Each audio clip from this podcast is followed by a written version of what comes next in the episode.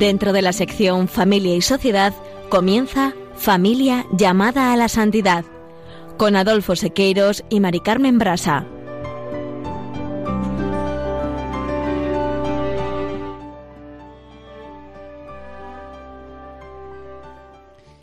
Muy buenos días, queridos oyentes de Radio María y familia Radio María. Bienvenidos un lunes más en este mes de septiembre al programa Familia llamada a la Santidad. En el programa de hoy vamos a hablar sobre la vocación religiosa de los hijos, según lo destaca el directorio de la Pastoral Familiar y la exhortación Amor y Leticia. En la sección Esposos en Cristo, Juana, Julio y Seque se acercarán a la vida del matrimonio Bernardini, Sergio y Domenica Bernardini, matrimonio italiano citado por el Papa Francisco como ejemplo de santidad matrimonial. Su larga vida en común a lo largo del siglo XX, plagada de dificultades, es modelo de fecundidad espiritual que se manifestó principalmente en que ocho, fíjense, de sus diez hijos se dedicaran a la vida consagrada. Y en el colofón contaremos con unos invitados muy especiales. El matrimonio formado por Emilio Fra y María Mores, a los que Dios ha bendecido con la vocación religiosa de dos de sus cuatro hijos y que nos van a transmitir su, testimonio. Estamos seguros, porque los conocemos, que a través de sus palabras descubriremos la grandeza que Dios ha hecho en sus vidas. No os lo perdáis y permaneced a la escucha. Y finalmente, mis queridos oyentes, como siempre, eh, finalizaremos el programa con una oración. Directorio de la Pastoral Familiar. Como acabamos de presentar, vamos a hablar de un tema que en estos momentos están viviendo algunas familias a las que el Señor les ha llamado y les ha pedido la entrega generosa de un hijo o una hija. Y sobre la vocación a la vida religiosa, al sacerdocio, ¿Qué nos dice el directorio, Mari Carmen? En el punto 261, el directorio destaca que el objetivo de la vida de oración y participación en la liturgia es hacer que todos los miembros de la familia vivan como verdaderos cristianos, capaces de configurar cristianamente también la sociedad. Y en cuanto a los hijos, continúa diciendo el directorio, se trata de ayudarles a apreciar con recta conciencia los valores morales y a prestarle su adhesión personal y también a conocer y amar a Dios más perfectamente. Así, en un momento... Claro, podrán ellos descubrir su vocación esponsal, vocación que puede ser en el matrimonio o al celibato cristiano. Y añade también el directorio que los padres han de ayudar a los hijos en el descubrimiento de su vocación. Deben respetar la vocación de cada uno de ellos, así también como proteger y animar la vocación a la vida sacerdotal y consagrada. Bien, pues cuando preparábamos este programa nos preguntamos cuántos religiosos existen en España. Y para conocerlo hemos acudido datos publicados por Religión en Libertad, donde se recoge que en España hay actualmente como 42.000 religiosos, casi mil menos que hace un año, siendo el 75% mujeres. De este total, unos 9.000 son monjas y monjes de clausura, mientras que el resto serían de vida activa. Sobre ello, la presidenta de la CONFER ha explicado Europa Press que este descenso se debe sobre todo a traslados y fallecimientos y no tanto a abandonos de los que alertó con preocupación recientemente el Papa Francisco. También apunta la presidenta de la Conferno que el descenso de vocaciones es grande también, aunque destaca que hay algunas pero no se dan en la proporción de hace 40 años. Precisamente, en cuanto a los nuevos candidatos a la vida consagrada, en la actualidad hay 336 novicios, de ellos 229 son mujeres, 107 hombres, que entraron a las congregaciones durante el año 2016. Esta cifra nos comenta se ha mantenido más o menos constantemente en los últimos años. No hay vocaciones, pero en general tampoco hay vocaciones al matrimonio. Y es un tema mucho más de fondo. Explica ah, de esta manera la presidencia de la CONFER para subrayar que la solución pasa por la evangelización de los jóvenes porque, es verdad, Adolfo. Nadie se va a plantear, ningún joven se va a plantear una vocación en la Iglesia Sí, no tuvo un encuentro con Cristo, si no conoce a Jesús. Y además ha indicado que el momento social y cultural actual en el que se posponen, como estamos viendo, ¿no? las grandes decisiones, pues no favorece tampoco las vocaciones religiosas. Hace 30 años, en nuestra época más o menos, una persona de 25 años era un adulto que podía estar casado y con hijos. Y hoy seguimos hablando de jóvenes a los 30 y 30 y tantos años. Se ha retrasado, por lo tanto, estos tipos, este tipo de procesos y por lo tanto también se retrasó pues la orientación de la vida. La situación, como nos comentan eh, los datos que acabamos de, referir, la situación en muchos conventos femeninos realmente es alarmante y preocupante. Hay falta de vocaciones y vemos cómo se están suprimiendo también muchas comunidades. Sí, Mari Carmen, es verdad. Y los últimos datos indican que en España cada mes desaparece, si al menos una, comunidad. Pero por otro lado, mmm, Mari Carmen, pues hay que observamos, ser hay que tener esperanza, observamos que hay un aumento grande de vocaciones en las nuevas realidades eclesiales, en donde vemos que el número de postulantes, novicias y profesas va en aumento. Pero estos casos son excepcionales, son como pequeños oasis en medio del desierto vocacional.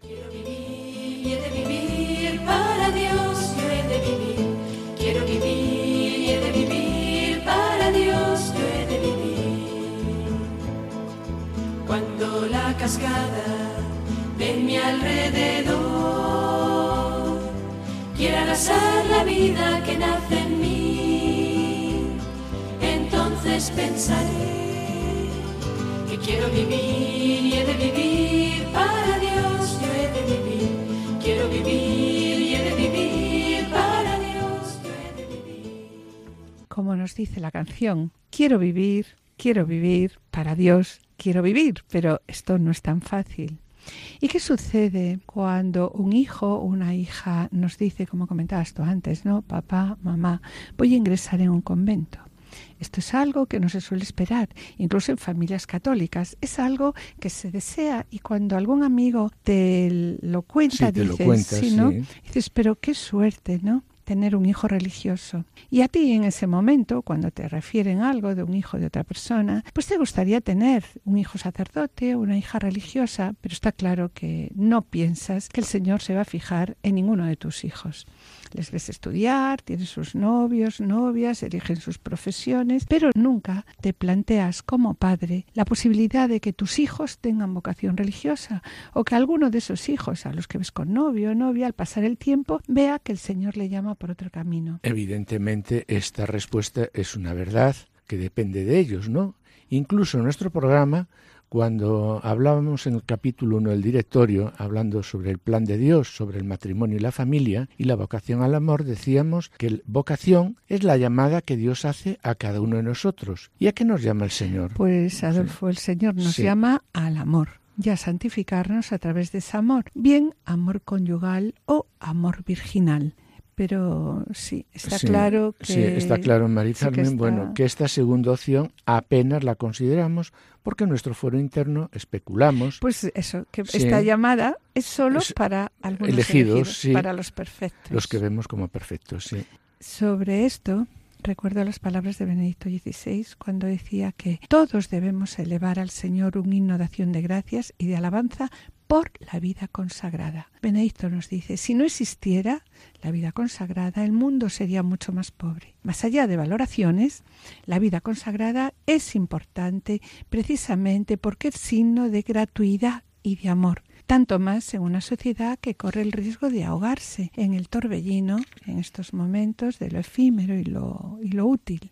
Sí, y también continúa diciendo Benedicto XVI, la vida consagrada, en cambio, testimonia la sobreabundancia de amor que impulsa a perder la propia vida como respuesta a la sobreabundancia de amor del Señor que perdió su vida por nosotros primero. Sí, añade, estas vidas son un don precioso para la Iglesia, para el mundo sediento de Dios y sediento de su palabra. Pero Adolfo, En este programa sobre la familia lo que hoy queremos destacar es cómo se vive en la familia la noticia de esta llamada de Dios. Es normal que a un padre o a una madre le sorprenda e incluso duela profundamente la separación de un hijo o una hija que decide consagrarse a Dios y a quien no le cuesta desprenderse de un hijo a quien ama. Y además, generalmente Dios escoge lo mejor de su cosecha, Dios escoge a los mejores, ¿no? También los padres sabemos que un hijo es un don, que es un regalo de Dios y que nosotros no somos dueños de ese don,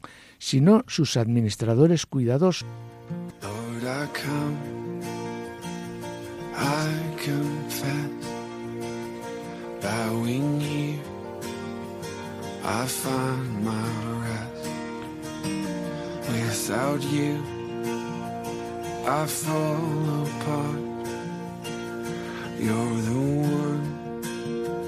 That guides my heart. Lord, I need you. Oh, I Oh Señor, te necesito. Sin ti, Señor, deshecho estoy.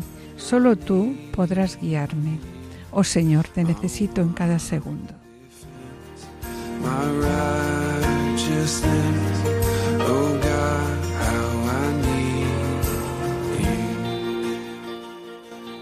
Queridos oyentes y familia Radio María, estamos en el programa Familia llamada a la Santidad, dirigido por Mari Carmen Brasa y quien les habla, Adolfo Sequeiros.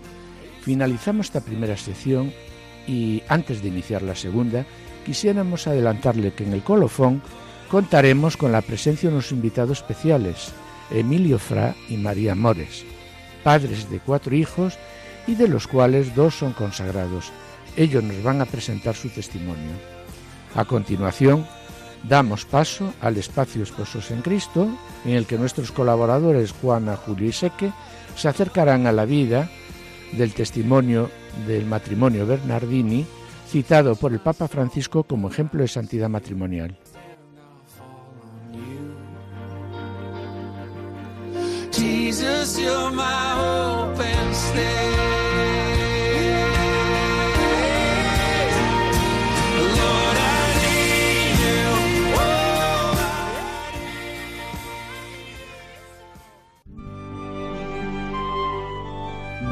Esposos en Cristo.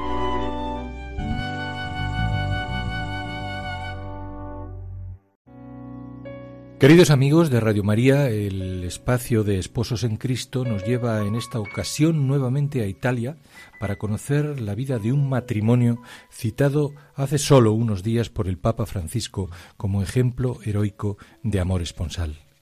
Se trata de Sergio y Domenica Bernardini, que en medio de las dificultades vivieron una historia de amor y fe que duró 52 años y cuya fecundidad espiritual dio como principal fruto que ocho de sus diez hijos se dedicaran a la vida consagrada.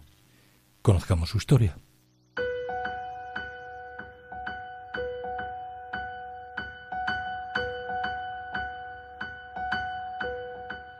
Domenica Bedoni nació en 1889 en una familia católica en la que, según ella misma decía, fue educada para asistir a la iglesia y hacer el bien. Su vivencia profunda de la religiosidad la llevó a desear ingresar en un convento, pero nadie la apoyó en su decisión. La providencia sin duda le tenía reservado otro camino hacia la santidad, el de esposa y madre. Así tuvo un primer prometido que murió antes de que llegaran a casarse. Nuevamente parecía que la senda se cerraba para Doménica.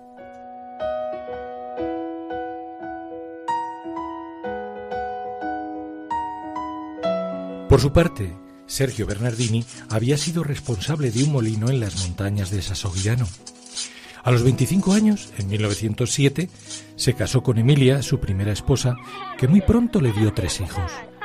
Formaban una familia feliz que agradecía los dones cotidianos de Dios, pero esta felicidad se vio truncada por la muerte. En efecto, en apenas cuatro años, entre 1908 y 1912, murieron sus padres, su hermano, su esposa y los tres niños.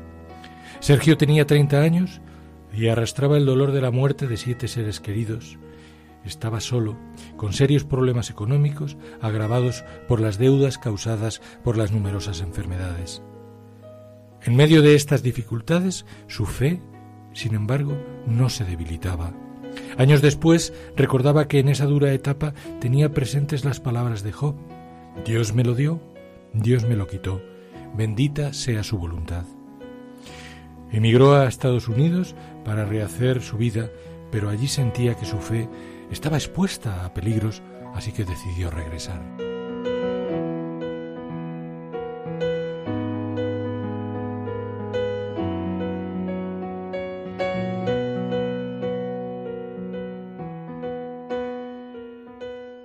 Así es.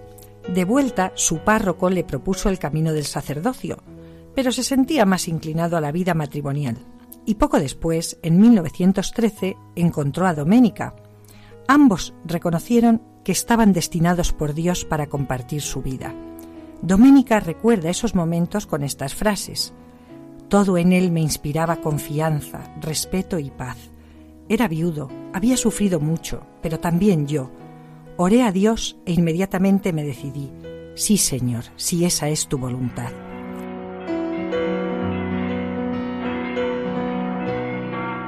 Se casaron el 20 de mayo de 1914 y desde el primer momento querían tener muchos hijos para ofrecer al Señor. Según sus palabras, una familia es ante los demás como una página del Evangelio escrita con vidas. En efecto, sus plegarias fueron escuchadas y cimentaron su matrimonio y su familia en la roca que es Cristo. Tuvieron diez hijos, ocho de ellos dedicados a la vida consagrada. De las ocho hijas, seis fueron monjas, cinco como hermanas Paulinas y una en la Orden del Buen Pastor. Por su parte, los dos hijos siguieron la vida sacerdotal. Uno es el actual obispo emérito de Esmirna en Italia, Monseñor Giuseppe Germano Bernardini, la fecundidad espiritual de esta familia, sin embargo, no se agota aquí. En 1963 adoptaron a un joven estudiante seminarista de Nigeria, Félix Alaba Job, que luego sería, de 1994 a 2013, arzobispo de Ibadan, en Nigeria.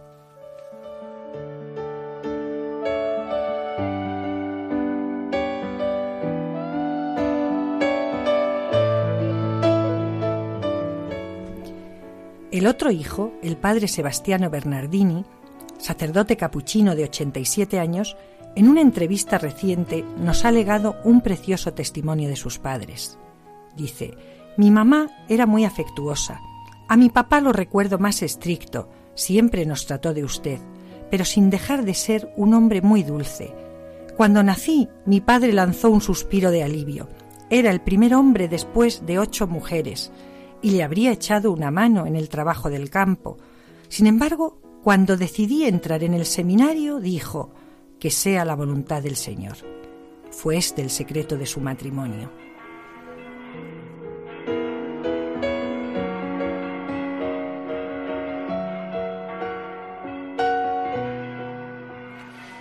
El fraile destaca que su familia siempre estuvo unida y se entregó a los demás con generosidad.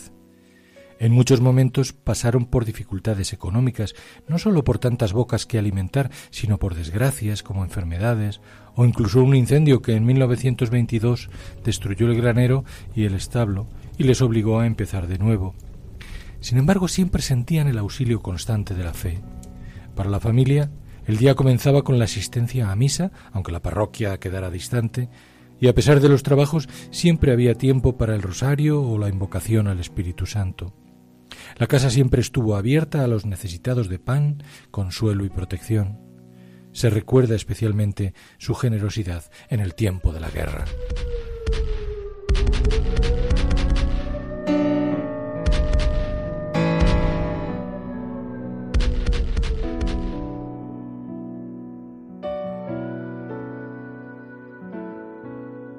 Así, en esta casa de amor a Dios y al prójimo, Sergio y Doménica contemplaron en sus diez hijos el fruto de una vida ofrecida a Dios siguiendo el camino del matrimonio.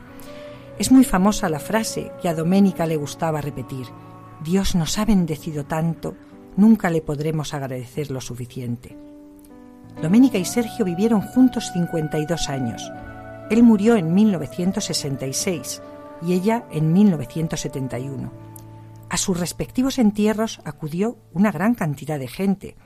En el funeral que más tarde se ofició para ambos, todos exclamaban Ha muerto un santo, ha muerto una santa. Las dos hermanas que se casaron fallecieron sin tener hijos. La vivienda familiar fue donada a la casa de Francisco y Clara, que acoge a ancianos sin recursos, y dentro todo permanece como antes, con la pequeña capilla donde habían obtenido la gracia de poder custodiar al Santísimo. Como siempre, la generosidad en lo material y lo espiritual.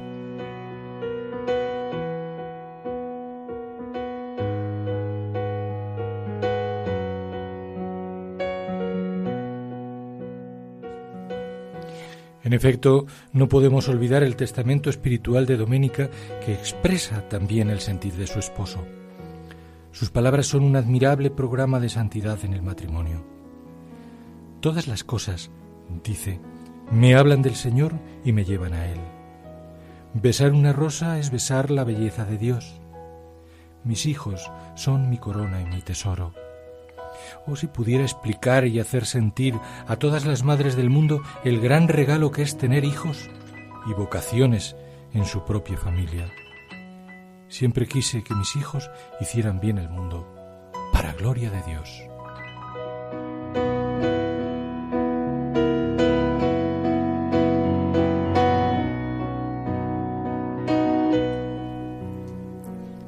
Continuación, dirigiéndose a sus hijos, les recomienda, Ahora pido que seáis santos.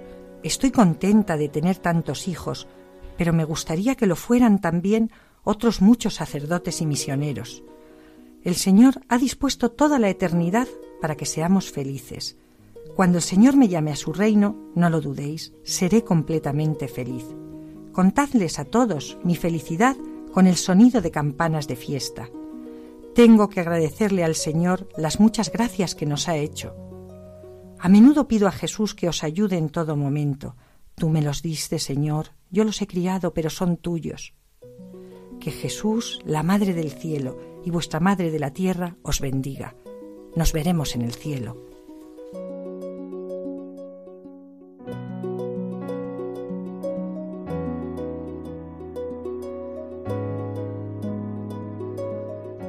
Hermosas palabras que forman parte del proceso diocesano para elevar a los altares a ambos esposos concluido en 2008. Actualmente la causa de beatificación prosigue en la Congregación para la Causa de los Santos.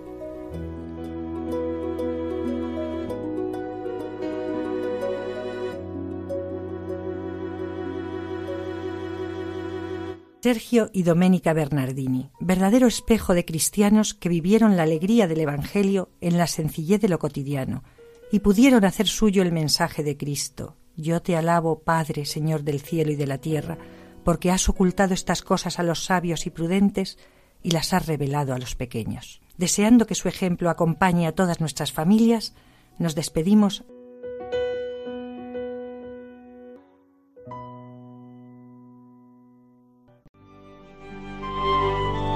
Colofón.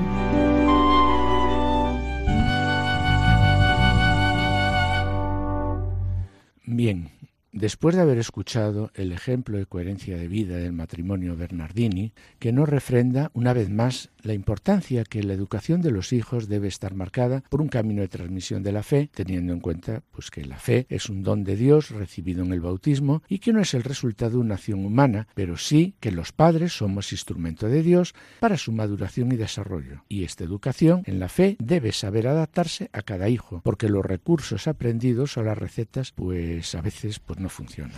Así, así es. Por ejemplo, ¿no? Los niños necesitan símbolos, gestos, narraciones. Los adolescentes suelen entrar en crisis con la autoridad y con las normas, por lo cual conviene estimular sus propias experiencias de fe y ofrecerles sobre todo testimonios luminosos. Los padres saben, bueno, sabemos que la experiencia espiritual es algo que no se impone, sino que se propone.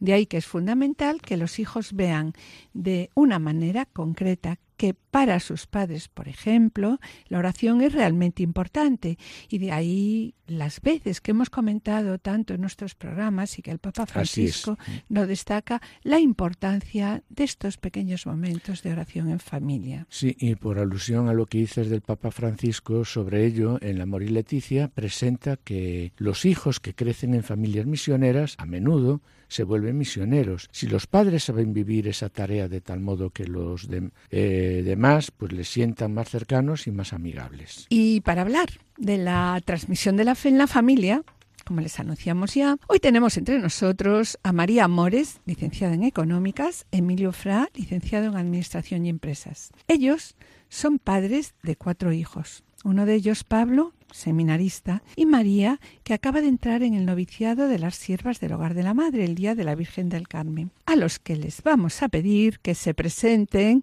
y nos cuenten cómo han vivido esta gracia y regalo de Dios. Somos María y Emilio, casados desde hace 27 años. Tenemos cuatro hijos y el Señor nos ha dado el regalo de tener dos religiosos, una que ha entrado, que es la razón de esta entrevista, que ha entrado al hogar de la madre, ha tomado hábitos el 16 de julio y otro es seminarista de Alcalá de Henares. Bueno, yo soy María, eh, la mujer de Emilio y nada, pues eh, somos una familia, como ha dicho Emilio, de cuatro hijos, una familia que intenta vivir la fe, porque una cosa es mm, mm, quererlo y otra cosa es vivirlo. Y, y, es verdad que el Señor nos ha regalado cuatro hijos maravillosos, a pesar de que los padres pues no nos los merecemos. Eh, soy, bueno, estudié eh, ciencias económicas y empresariales, aunque, bueno, pues después, eh, por circunstancias y por, atender a mi familia, pues dejé de trabajar cuando nació mi segundo hijo. Y, entonces ahora yo lo que, lo que siempre me defino pues como madre de familia, a pesar de que ahora trabajo también como administrativo, pseudo funcionaria. ¿no? Pero para mí la labor más importante en la vida que el Señor me ha encomendado pues ha sido la de cuidar a mis hijos, la de crear una familia. Eh, hace un momento acabas de, comentarnos, María, que intentáis vivir la fe en la familia. Nos gustaría que contarais a nuestros oyentes cómo vivís la fe, porque no es fácil en estos tiempos el vivir la fe con los niños desde pequeños. ¿no? Entonces, ¿cómo la vivís? María o Emilio, ¿quién queráis? Yo ahí tengo que dar gracias a Dios a que María ha tomado la iniciativa en estos temas y que la fe en la familia se ha transmitido pues mucho más gracias a ella que a mí. La verdad es así y es creo que es ella la que tiene que contarlo. Bueno, yo creo que para mí eh, ahora lo vivimos, ya estamos casi con el nido vacío, ¿no? Entonces yo creo que lo importante para mí de vivir la fe en familia es empezar desde el principio. Y, y yo creo que de una manera muy sencilla lo único que, que hemos intentado es hacer ver a nuestros hijos que la Iglesia la fe no es algo secundario, sino que es lo más importante. Que podía haber otras cosas en las que se podía fallar, que se podía estudiar más música o menos música, que se podía estudiar o hacer más fútbol o menos fútbol, pero, ir a misa era lo más importante, era lo central de la semana. Aparte de eso, pues eh, en la oración al, empezar el día, todos los días hacíamos el ofrecimiento de obras. Si no hacíamos en casa, yo los llevaba normalmente al colegio en coche, pues aprovechábamos ese tiempo en el coche, pero todos los días hacía, hacíamos ese ofrecimiento de obras desde siempre, desde pequeñitos, ¿no? Y luego por la noche pues lo mismo rezar antes de acostar. Eso que es algo sencillo y algún que otro rosario, porque no puedo decir que lo rezáramos todos los días, ha sido la base. Pero para mí lo más importante es que ellos entiendan, pues como hace un rato me comentaban, ¿no? Porque nuestra hija pequeña que tiene ahora 18 años y ha, hecho el primer curso de, el año pasado de, enfermería, sí, de su carrera en la universidad, pues me ha dicho ya a mí sorprendentemente mamá, es que mm, varias veces mamá, porque yo le decía que debería estudiar más y no ocuparse, no hacer tantas cosas, aunque es verdad que siempre era en la iglesia y para la iglesia, ¿no? Pero yo le decía, pero es que tienes que estudiar, tienes que estudiar, hija. Y me decía mamá, es que mi carrera no es lo primero. Y claro, te dejas sin argumentos, ¿no?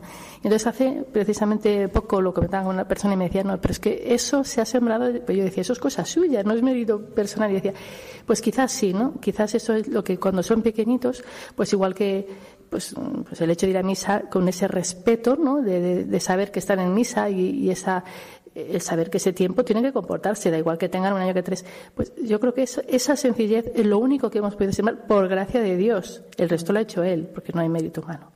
Y una pregunta que yo creo que, a nuestros oyentes le puede interesar. Es ¿Qué sucedió en la etapa de la adolescencia? Porque sí, mientras son chiquitillos es muy fácil.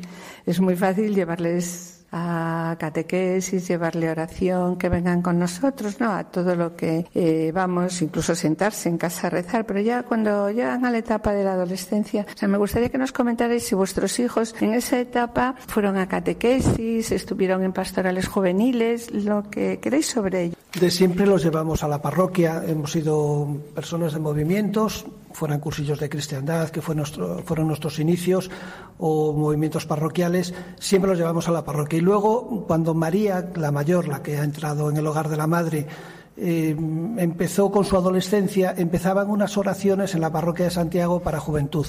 Y la madre, una vez más, tengo que decir que es la madre, porque es la, fuente de la vida religiosa, eh, se empeñó y ella iba todos los viernes con ellos y aguantaba allí carros y carretas la oración de los jóvenes. Y entonces, bueno, pues eso hizo que hicieran amigos, hicieran grupo y luego ya se empezaron a desarrollar las oraciones de jóvenes en la diócesis, ya empezaron a ser un poco más autónomos y ellas se metieron de lleno en la vida diocesana y es donde desarrollaron su vida de, grupos de amigos y adolescentes. Yo quiero añadir que, una vez más eh, insistir en que es un regalo del cielo. O sea, nuestros hijos es verdad lo que acaba de decir Emilio, que, que aprendieron a rezar en la parroquia y a divertirse en la parroquia, ¿no? Y luego, por suerte, vivimos en Alcalá de Henares, en nuestra diócesis, pues eh, somos muy afortunados, que hay unas oraciones de, jóvenes mensuales desde hace muchísimos años y eso ha ayudado. Pero lo que también quiero dar gracias a Dios es que no nos han tocado unos hijos problemáticos en la adolescencia, ciertamente, porque nuestra hija mayor y los demás más o menos, cuando ella sufrió, eh, más bien en muchos casos la soledad, porque al no participar en ciertas actividades de los jóvenes, como botellones y cosas así, pues eso le suponía estar marginada con, su, con sus amigos. Pero ella tenía muy claro que no iba a ir a pasar frío al parque a beber, y si encima ya no bebía, a ver cómo otros beben y se ponen tontos, eh, solo porque fuera aceptada en ese grupo. Entonces, el tener claro que no eso es importante, eso es algo que trasciende nuestra capacidad. Eso es algo de un regalo de Dios.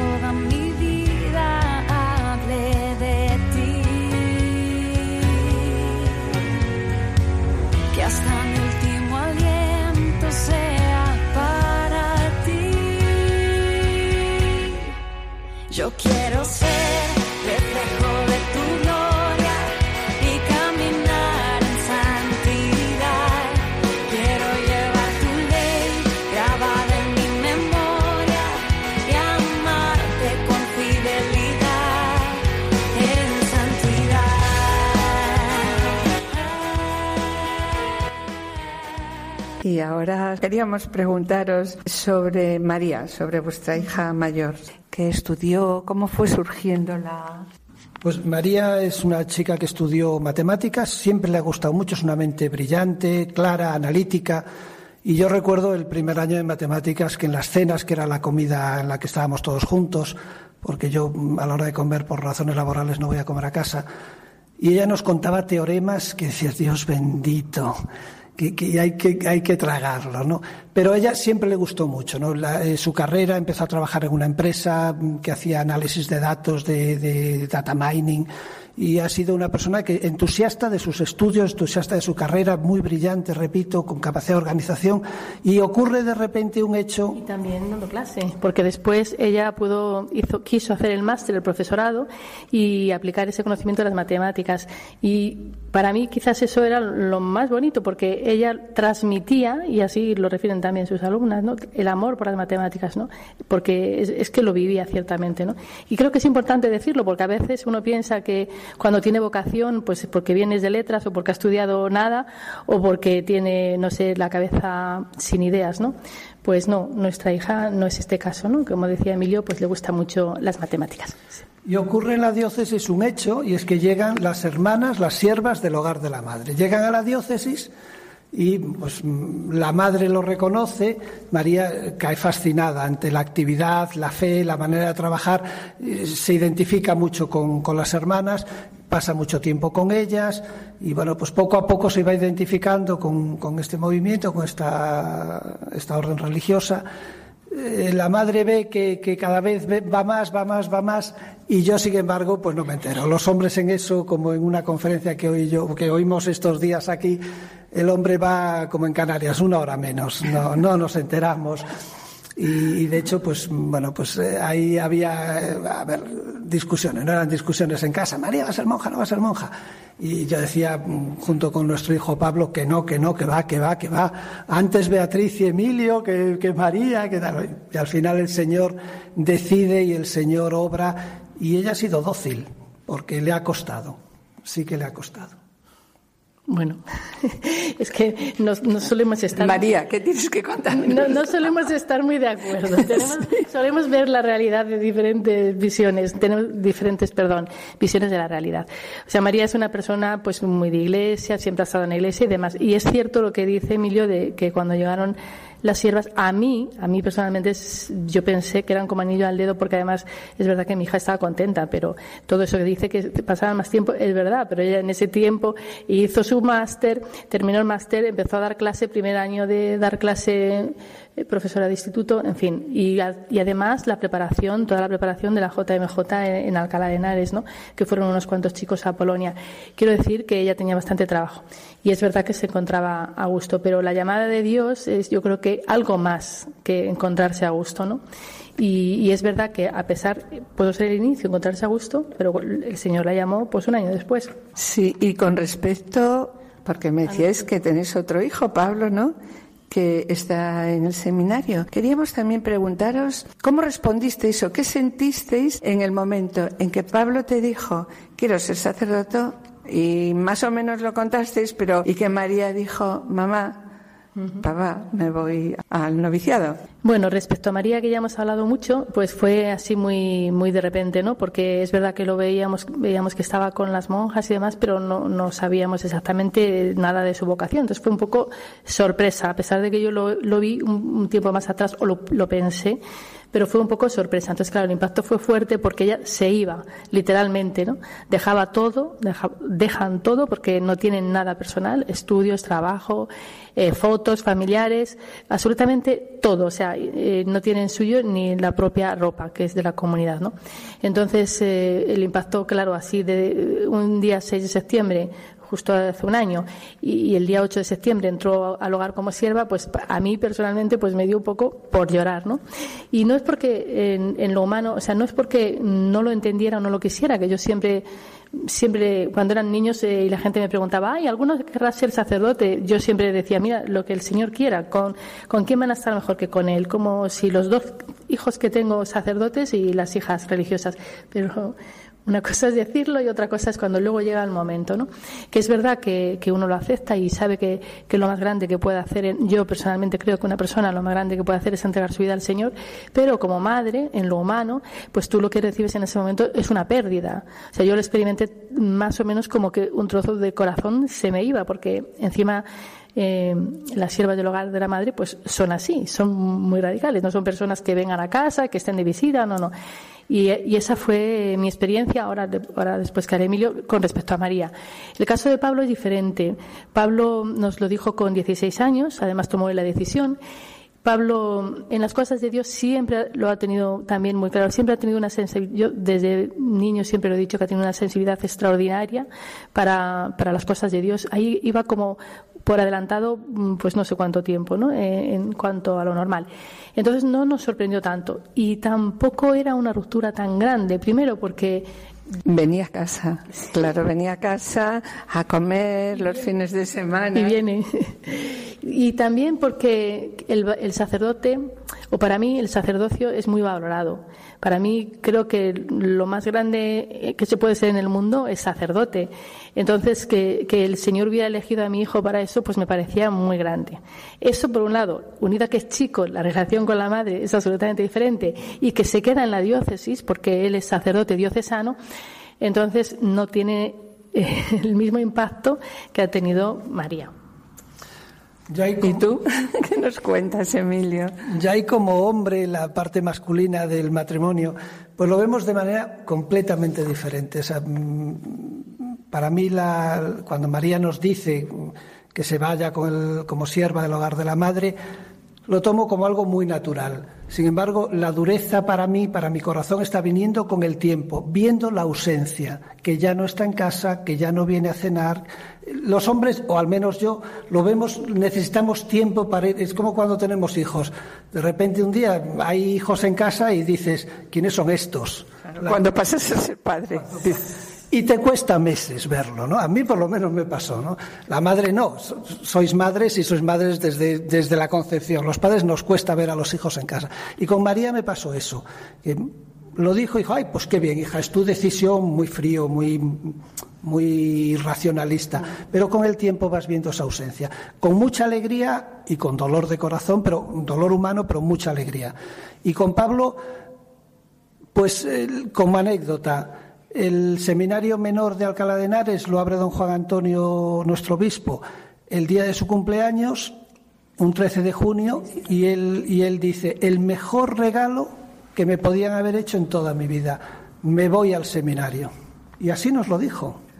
Fue algo providencial, claro. Ay, qué bueno. Sí, fue así. Bueno, lo abrieron el día anterior. El día 12 lo avisó, porque se consagró, fue la consagración de la diócesis y ahí en ese momento es cuando lo avisa. Y él por teléfono nos avisa mamá eh, que abren el seminario menor que allí me voy nosotros estábamos en un entierro y no podíamos estar ahí. Y lo dijo así el mejor regalo que me podían haber hecho en toda mi vida y lo recibes con mucha alegría. Y luego ya, bueno, pues viene el devenir poco a poco, pero es lo que decía María. La gran diferencia entre María y Pablo es que a Pablo lo ves, lo tocas, mm, convives con él y la, ruptura humana con, una religiosa es, es, grande. Bueno, os iba a hacer una pregunta. ¿Qué sentisteis en el momento que la visteis entrar en, en la catedral vestida de novicia? Bueno. Si queréis contestarla, ¿eh? si queréis o podéis contestarla. Sí, sí, con mucho gusto. Eh, yo el día de, la toma de hábito, eh, que fue el 16 de julio, hace poquito, ¿no? Pues para mí fue un gozo inmenso, impresionante. Yo creo que porque ya había llorado todo lo que tenía que llorar, probablemente, ¿no? Y también porque yo desde el principio que empiezo a notar esta, este dolor, ¿no? Esta pérdida, ciertamente, en lo humano, aunque ya digo, con los ojos de la fe y con el corazón y con la cabeza yo lo razonaba, pero en lo humano yo, soy muy clara y la pérdida es que existe, no, no se puede ocultar.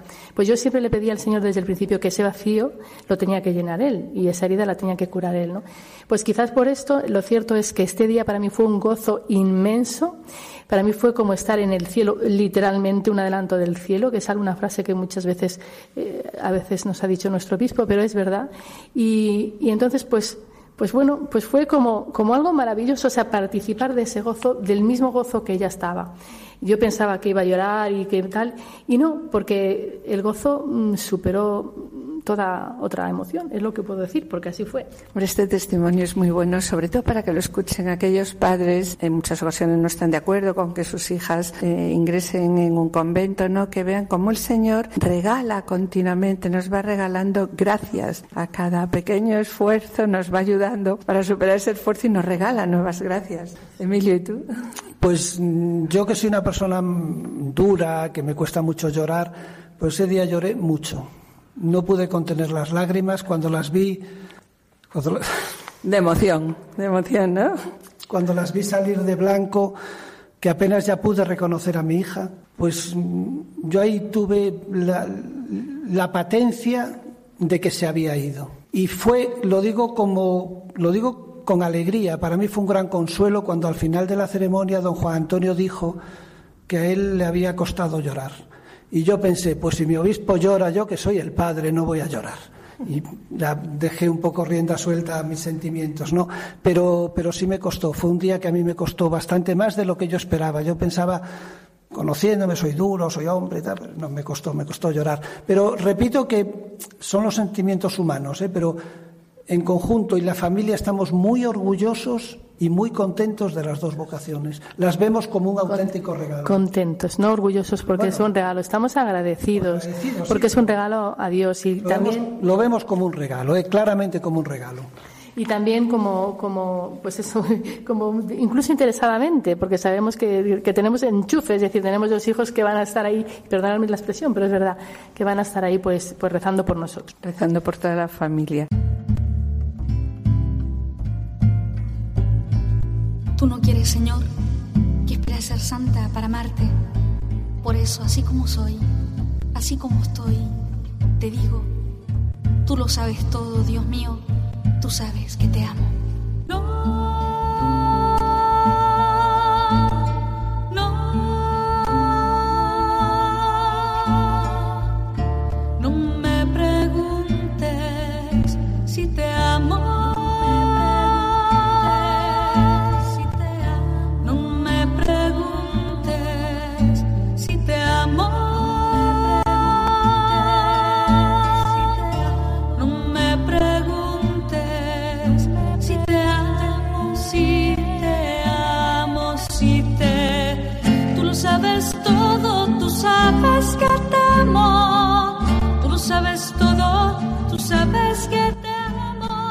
Y una pregunta ya que quería haceros, eh, ¿qué comentarios? Porque es verdad que cuando dices, mi hija se fue de religiosa, ¿no? Otros dicen, ah, bueno. Otros dicen, oye, enhorabuena. Otros dicen, qué pena. Digo, ¿qué comentarios os, os hizo la gente? Os hace a vosotros, ¿no? Como familia. sí pues la ma- Los que son practicantes, que es un tipo de comentario, está claro, y los que son menos practicantes o no son practicantes. Pues en la familia eh, más cercana, pues un poco pasa como a todos, ¿no? Que vemos muy bien, porque somos familia de iglesia, y vemos muy bien cuando la gente o sea, entrega su vida al Señor, pero cuando nos toca de cerca nos ha costado aceptarlo, ¿no? Pero, pero en el fondo con alegría. Y, la- y dentro de las personas creyentes, pues la mayoría te dan la enhorabuena, pues no sé hasta qué punto, se alegran, pues bien, normal.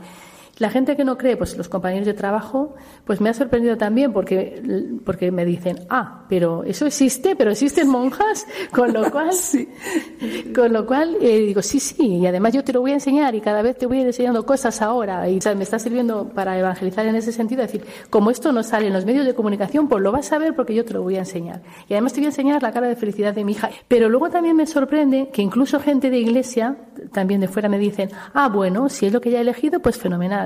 Y yo digo, bueno, no es que sea lo que ella ha elegido, es al Lo revés. que Dios. Es que es Dios el que la ha elegido. Entonces, que esto te lo diga la gente de fuera, bien, porque es como si deciden irse a, yo que sé, a Canadá a trabajar o a Estados Unidos y tal. Pero eso también gente de iglesia. Ah, bueno, si es lo que ella quiere, ah, pues sea- que sea feliz.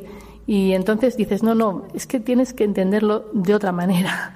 O sea, no es que ella lo haya, ella, el mérito de ella es dejarse hacer, como, como decíamos antes. Pero la llamada es de Dios y ella responde. No es que ella elija irse con las siervas, no. E- Ella ha sentido una llamada y ha respondido. Yo básicamente es eso. Hay una cierta frialdad racional en la sociedad que dicen eso, ¿no? Ah, pues qué bien, hay que respetar lo que ellos quieren, hay que respetar lo que tal. Pero bueno, y vosotros estaréis muy contentos, ¿no? Entonces, pues dicen, no, no, no es lo que ellos quieren, es la sabiduría de la docilidad. Y queríamos preguntar también sobre esto. ¿Crees que es válido oponerse? Ya lo comentábamos antes, ¿no? Que muchos padres se oponen a que su hijo sea sacerdote o su hija entre en un convento y ya no digamos si es de vida contemplativa, porque aún de vida activa como que lo entienden más, ¿no? Dice, ah, misionera, bueno, pero ya de vida contemplativa, ¿no? Entonces, ¿crees que es válido oponerse a la vocación de los hijos? No, claramente no. La vocación entendida como algo bueno que responda a la verdad, no lo que ellos quieran, porque claro, dices, bueno, es que hay que respetar todo lo que un hijo quiera. No, no es verdad. Hay que respetar aquello que es bueno, que conduce a la verdad. Y en este caso, las vocaciones religiosas o las otras vocaciones de nuestros otros dos hijos que responden a un bien y a un bien objetivo, hay que respetarlo, potenciarlos y animarlos, aun cuando nosotros no lo entendamos. Entonces, en ese sentido, en eso siempre ha habido mucha unidad en toda la familia y en el matrimonio de decir, bueno, adelante, contáis con nuestra ayuda y nuestras oraciones. Yo quiero añadir también que también pensando en los hijos, ¿no? Porque cuando ellos toman esta decisión es verdad que son generosos y son dóciles, pero para ellos también es una ruptura. Entonces es importante saber que nuestros hijos toman esa decisión porque se han enamorado, si lo queremos decir así, porque, porque han conocido a un Jesucristo vivo y cercano que las ha llamado y, y entonces pues se han enamorado. Entonces, hay que apoyarlas en esa decisión, porque ellas también tienen su dificultad. Y más allá de que uno lo entienda o no lo entienda, como decía Emilio, pues hay que respetar. Entonces, aunque yo no tenga fe, si mi hija eh, toma esa decisión, yo creo que es importante. Y sobre todo, yo lo que diría también, y animo por si hay alguien que, que le pueda servir este comentario, es a que tengamos paciencia. Las madres, sobre todo, somos muy impacientes y nos quedamos muchas veces en el dolor primero, no somos capaces de trascender un poco. Yo doy testimonio de que yo misma, ya he dicho antes, que lloré todo lo llorable y más, aún teniendo fe y aún sabiendo que era bueno.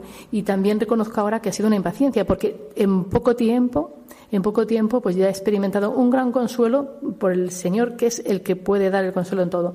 Entonces, no ser tan impacientes, ser un poco más generosos, confiar en nuestros hijos, sobre todo en estas cosas que son ir por el buen camino. ¿Queréis comentar algo más? Porque a través de todo lo que nos lleváis diciendo lo estamos viendo, pero bueno, por sintetizar un poquito. Yo sí, eh, por sintetizar, como tú dices, y resumir que todo se concentraría en una cosa.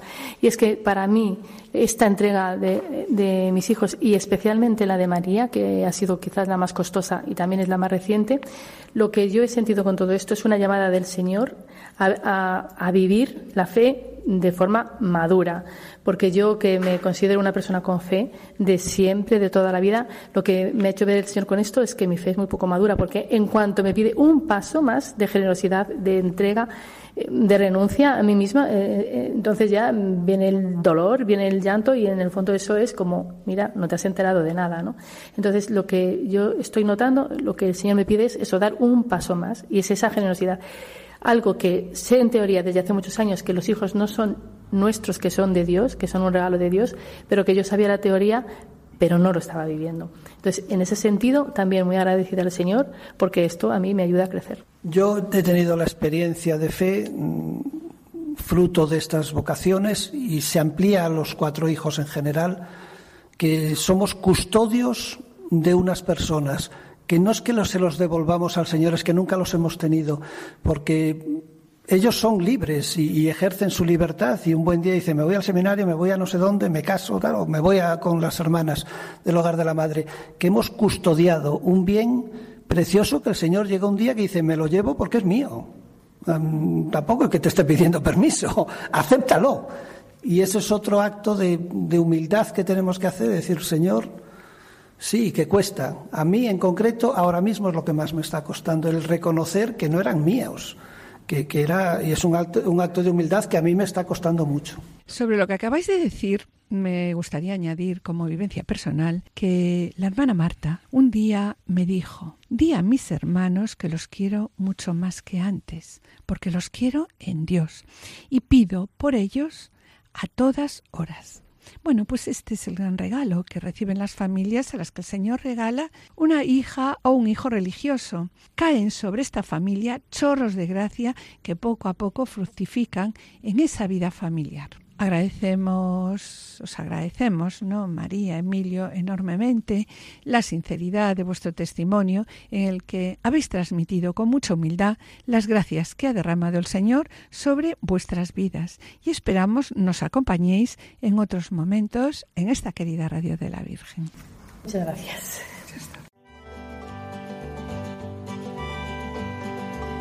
te seguiré después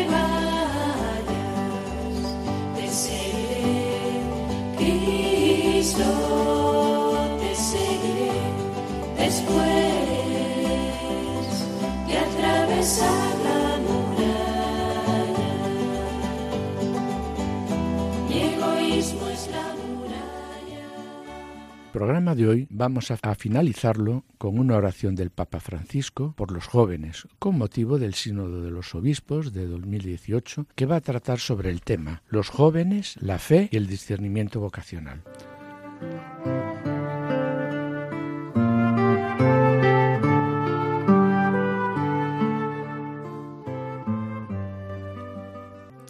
Señor Jesús, tu iglesia en camino hacia el sínodo dirige su mirada a todos los jóvenes del mundo. Acompañados por guías sabios y generosos, ayúdalos a responder a la llamada que tú diriges a cada uno de ellos para realizar el propio proyecto de vida y alcanzar la felicidad. Y bien, mis queridos oyentes, con pena tenemos que despedirnos. Hemos dedicado, queridos oyentes, el programa de hoy a reflexionar sobre la vocación religiosa en los hijos. Hemos estado acompañados, pues nada más y nada menos que por unos invitados muy especiales.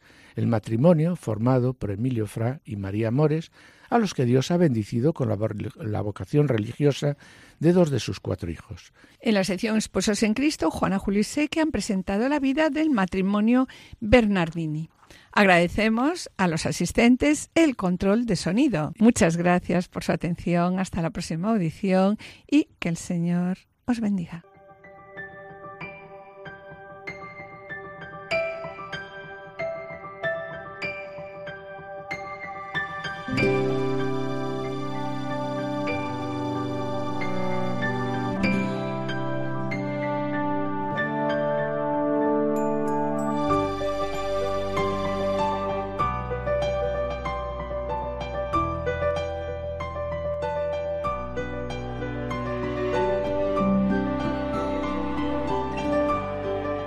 Han escuchado Familia llamada a la santidad con Adolfo Sequeiros y Mari Carmen Brasa.